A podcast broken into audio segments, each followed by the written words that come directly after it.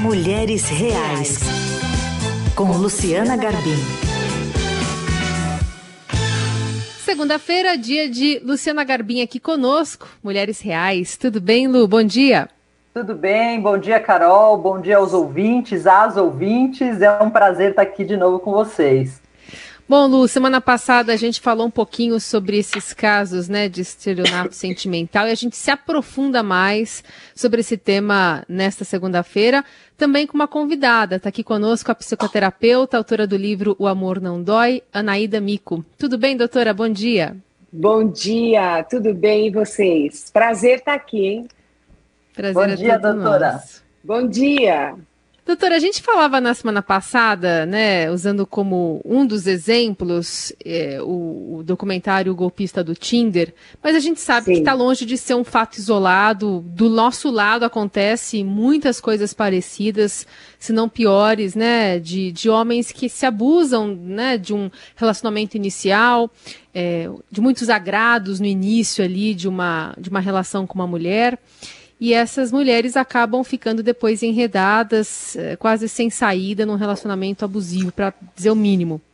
Sim. Queria que você falasse um pouquinho sobre é, esse comportamento da mulher. Ela, ela, claro, cai numa armadilha, né? As quadrilhas estão especializadas, estudam a vida da pessoa, né? Usam redes sociais e tudo mais para enredar e para aprender de uma forma quase sem saída essas mulheres. Mas como é que a gente está sobrevivendo a isso, especialmente com a rede social como instrumento? É, então, eu acho que isso tudo é, piorou muito na pandemia, né? Todo mundo sabe. A gente não saía de casa, não tinha rota de fuga, então o pessoal se voltou para as redes sociais e principalmente pela solidão, pelo medo, né? Pela aquela sensação de morte uh, iminente. Então todo mundo se voltou para o romantismo, vamos vamos aproveitar o máximo que, que a gente puder, a gente não sabe o que, que vai acontecer, e isso favoreceu muito né, golpes, uh, um romantismo exagerado, aquela sensação de fim de mundo. Aí eles deitaram e rolaram, porque tudo foi muito mais exposto, as pessoas tudo colocavam nas redes sociais. Então, eles estudam realmente a vítima de uma maneira incrível, incrível. Se eles usassem essa capacidade para fazer coisa boa, né, eles iriam longe, porque eles são exatamente o que eles precisam ser para aquela para conquistar aquela mulher. Né? E a mulher está. Acho que o, o ser humano, em geral, está muito carente. Né? E a mulher nas redes sociais, ela não ela não entende que ela precisa segurar quatro coisas, né? A expectativa, a carência, a precipitação e a idealização. Então ela vai, ela se apaixona pelo que ela projeta. Ela projeta nele o que ela quer, ele corresponde e ela entra.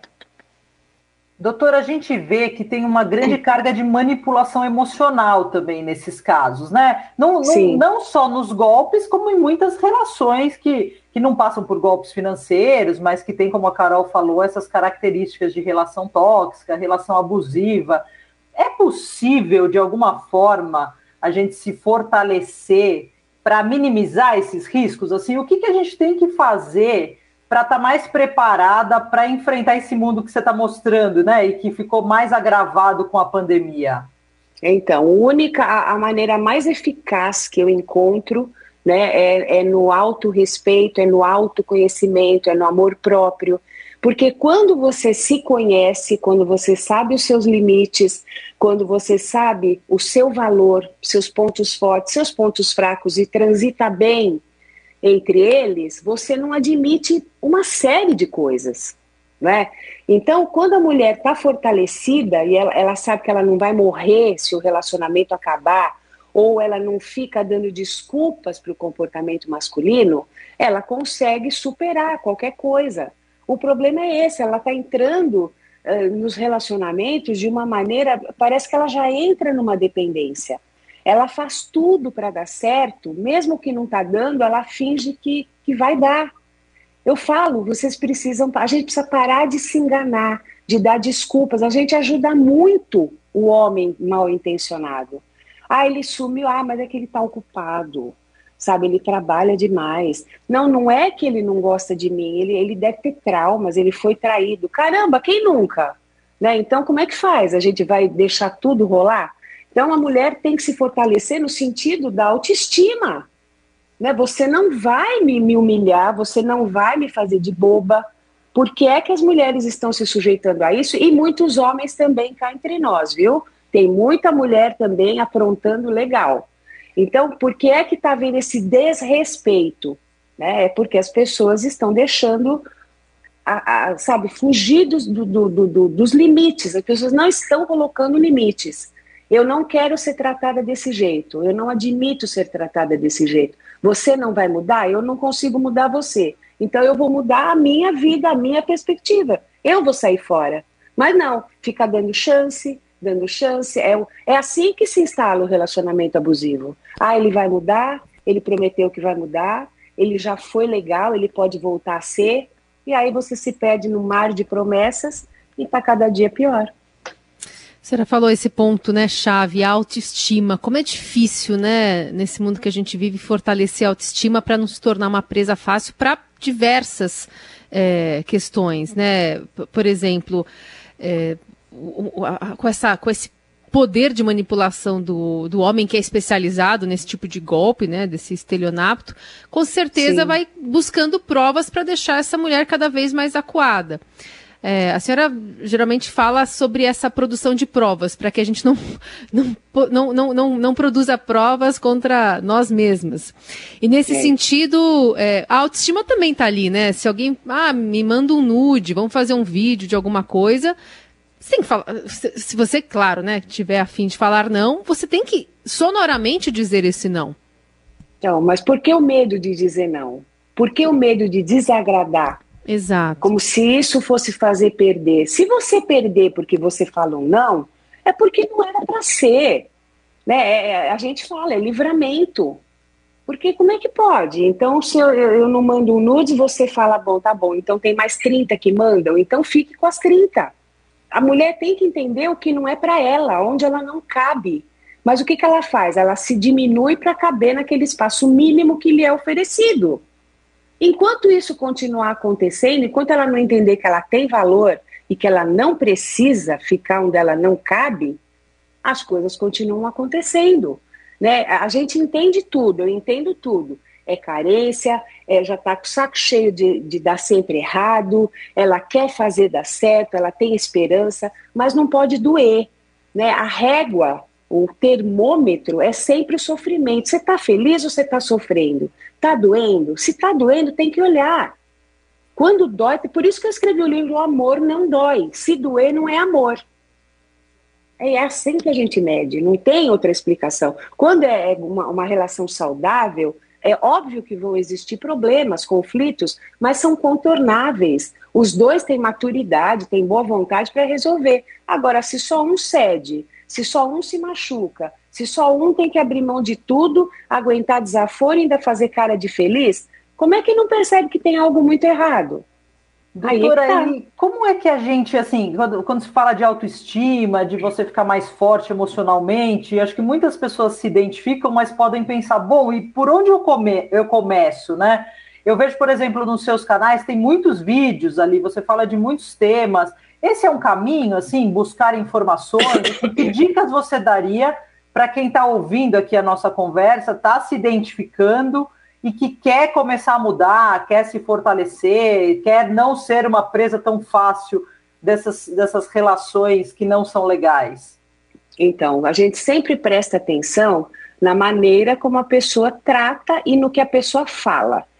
É, sempre as pessoas tendem a, a, acreditar no que é falado, no que é prometido, né? Então, ah, não, ele, ele vai fazer, ele falou para mim, ele me ama. Só que aí tem todo um conjunto comportamental que, que contradiz o que foi falado. Eu te amo, mas o cara dá perdido, o cara não atende, o cara some, o cara não apresenta para a família, não assume nas redes sociais, é, liga, ele não atende. Então, o comportamento não é compatível com a promessa que está sendo feita. Isso já é um sinal de alerta enorme.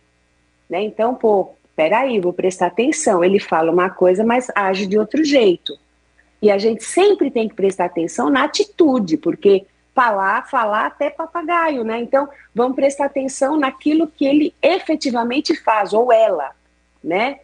O segundo ponto é se conhecer, saber o que, que te dói, aonde que aperta seu calo, né? O que, que te machuca, o que, que te agrada, o que que você não suporta, até onde você vai em nome do amor, em nome de um relacionamento, né? O quanto você é capaz de se aviltar para ficar com uma pessoa.